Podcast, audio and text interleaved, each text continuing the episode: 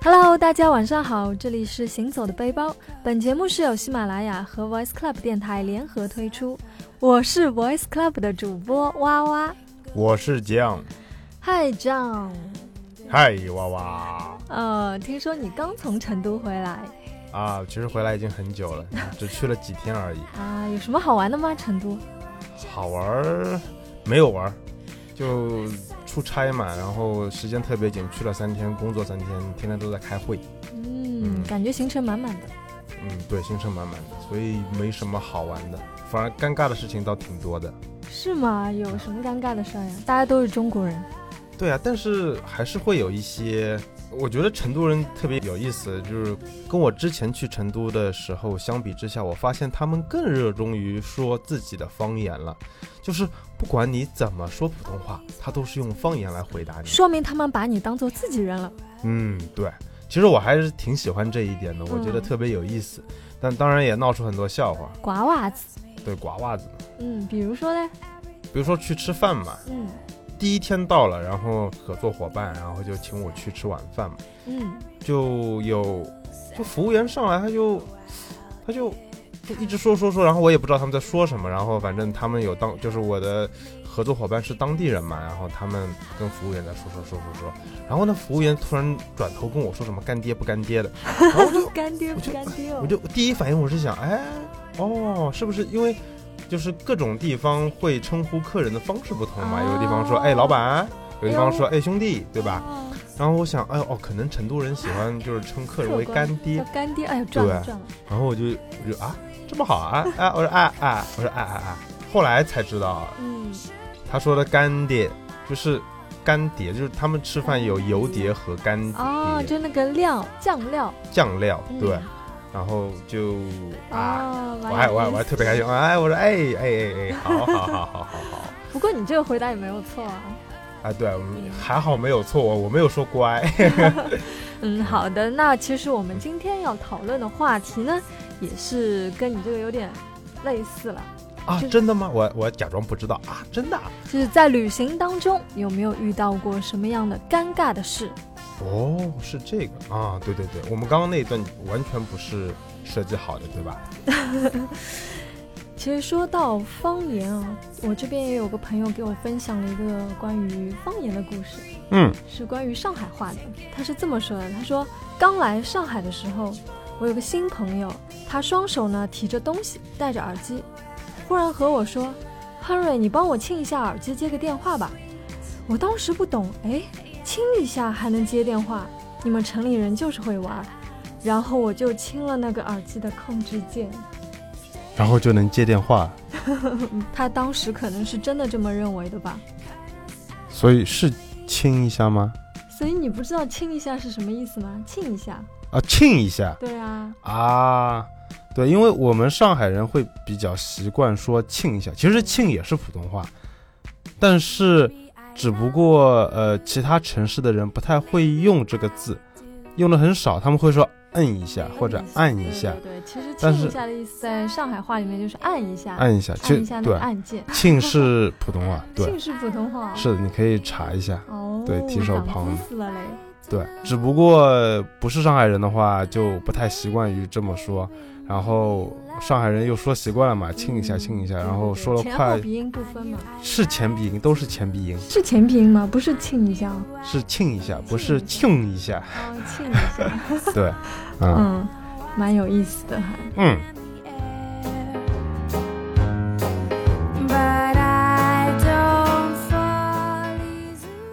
其实说到尴尬的事哦，我记得我之前去日本的时候，其实有嗯遇到过还蛮尴尬的事，因为其实，在日本的话，他的呃第一次去日本，觉得他们那边的厕所哇，到哪里都非常非常的干净。嗯嗯有些厕所里面，比如说像地铁的厕所里面，也会有卫洗力，而且是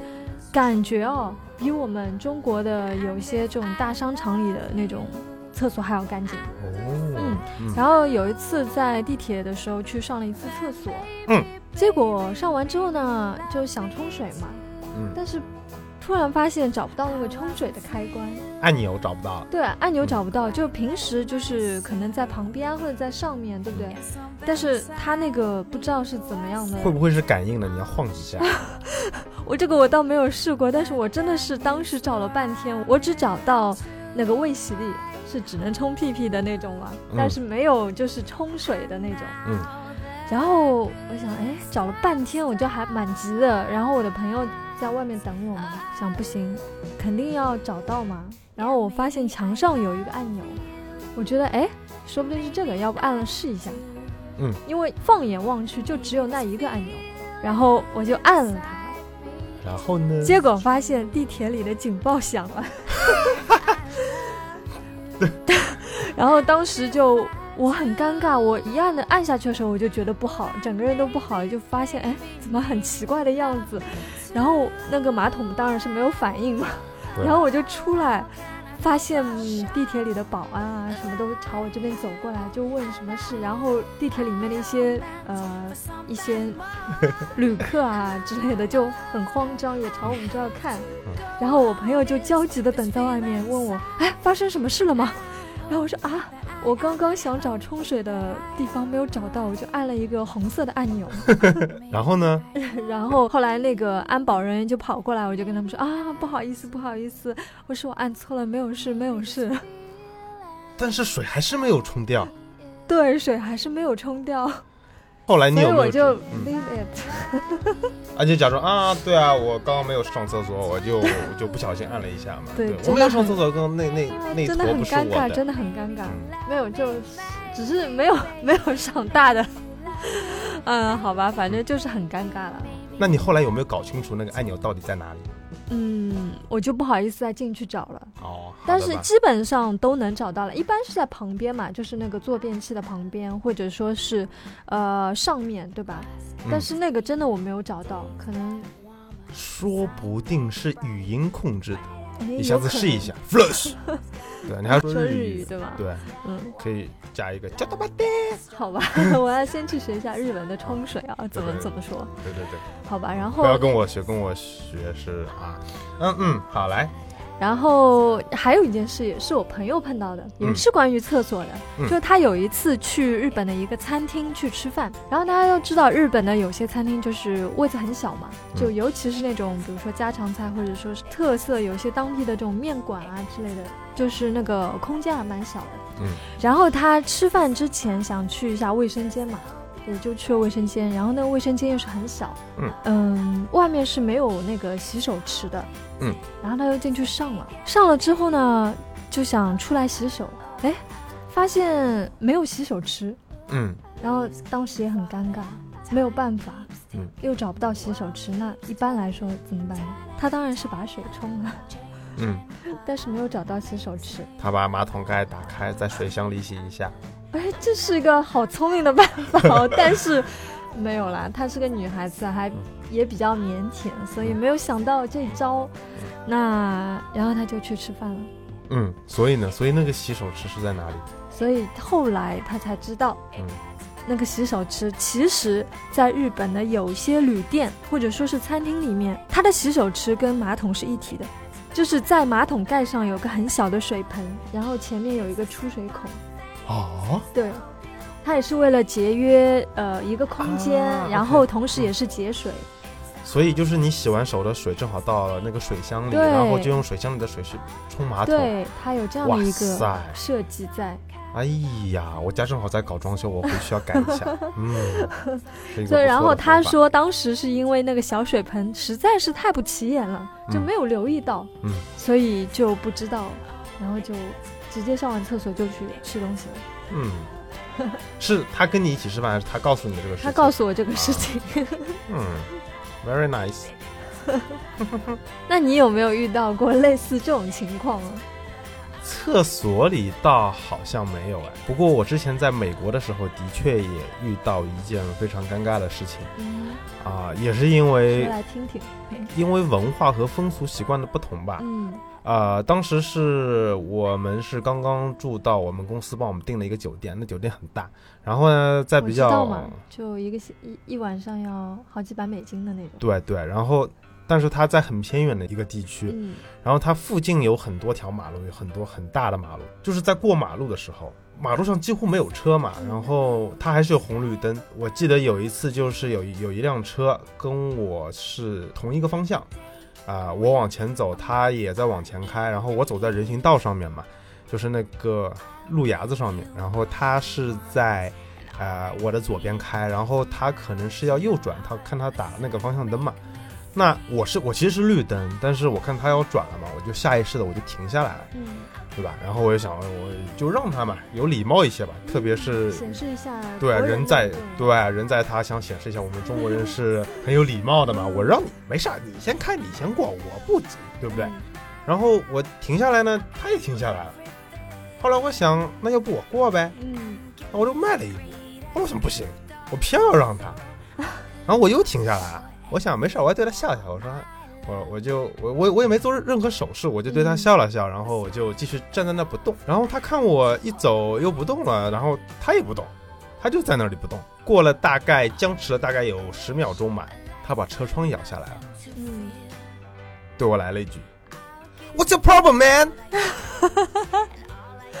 哎呀，他肯定是很火大哎，对，后来我吃晚饭的时候，跟我在美国的同事说了这个事情，嗯他们哈哈大笑。他们跟我说，就是在美国肯定是车让人，嗯你不可能，他不管是任何情况下，你是红灯，你是绿灯，不管，嗯，只要你是人在走，他肯定会让你。哪怕是红绿灯，哪怕是他从一个小区里刚刚开出来，只要前面有人，他肯定停，养成了一个很好的习惯，对吧？我觉得这个其实这就在我们这边就是人让车，你也发扬了很好的一个精神。我觉得还是各国各个地方的嗯文化差异不同文化不同，对而且是需要不一样。你你如果我不知道在别的城市啊，最起码说在北上广这种很繁华的这种城市里面，车那么多，人那么多，你要是真的大家都让来让去，那大家都别过了，对吧？所以，呃，当然，我后来我还是挺喜欢美国人的这种方式的，嗯所以我后来也很 enjoy 他们这种方式。嗯，对。哎，说到这个方面啊，其实我之前在瑞士的时候，在瑞士的苏黎世嘛，然后嗯他们的一条大街，那名字我忘了，但是就是蛮繁华的嘛，大街逛街购物啊。然后我跟我朋友在路上走，然后就前面有一个小老太，大概一嗯米五的样子， 然后牵牵了一条小狗，嗯很可爱，很可爱，白色的小狗。嗯因为我家也养狗的嘛，我也很嗯喜欢狗，就嗯平时在小区里呀、或者在外面看到狗，都会哎忍不住就去可能去摸两下，或者说看看很可爱的话就帮它拍照啊什么的。嗯然后呢，我在瑞士那边就看到哇，这只狗跟我家的狗长得还挺像的，我觉得嗯我就跟我朋友说，哎，好可爱的狗嗯，然后我就跑过去嘛，然后就拿着手机想拍，然后因为它那只狗很小，走路又很可爱，然后我就想拍，我一边拍，然后也没有注意别的，突然就发现那个老太一下子变成了像一个老巫婆的样子，哦啊对，就对我指手画脚，然后她叽里呱啦不知道在说什么嘛，就是像在说德语，可能在。嗯嗯因为我听不懂，他嗯完全不是说英语，然后叽里呱啦讲，他就把那只小狗往后面扯，我当时还没反应过来，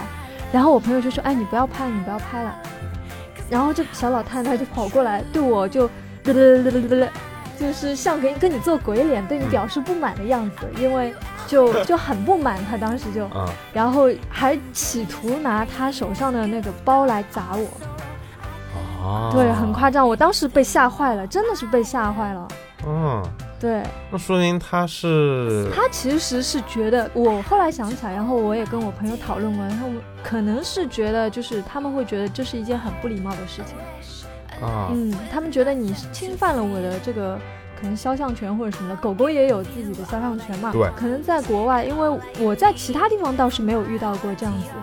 但是在瑞士的话，我碰到的时候，当时是吓坏了。我觉得哇，怎么那么夸张？我觉得他至们于吗？对他们就可能保护自己，对对自己的对隐私保护的对可能比较好吧，就是这个意识比较强。所以去瑞士的话，就不要去拍别人的小狗。对，其实这个也是给我一个提醒啦，就是如果说你以后到国外或者某些地区，就不要随意的去做这样的一个举动，因为在你不确定的情况下呢，可能会造成一些误解。 anything more, my love. Tell me. 好啦，那今天的时间也差不多了。这里是哇哇和酱酱给大家带来的《行走的背包》。嗯、本期的话题呢是旅行中遇到的尴尬的事是什么？那也希望可以在周末的晚上给你增加一点乐趣。那我们下一期的话题是什么呢？是什么呢？假如给你足够的金钱和时间，让你来一次环球旅行，你会选择什么东西作伴呢？什么东西人啊、动物啊、物品啊都可以。都可以啊。你这么说，我倒想起来今天看到的一篇东西啊，就是说一个人，他就是去，他是个水手好像，然后他就远航嘛，开船嘛，去哪里哪里玩，就他一个人，他就带了一些干粮、米饭和面条，但是呢，但是呢，他带着一只鸡，带着一只鸡，但他不吃，不吃这个鸡给他下蛋。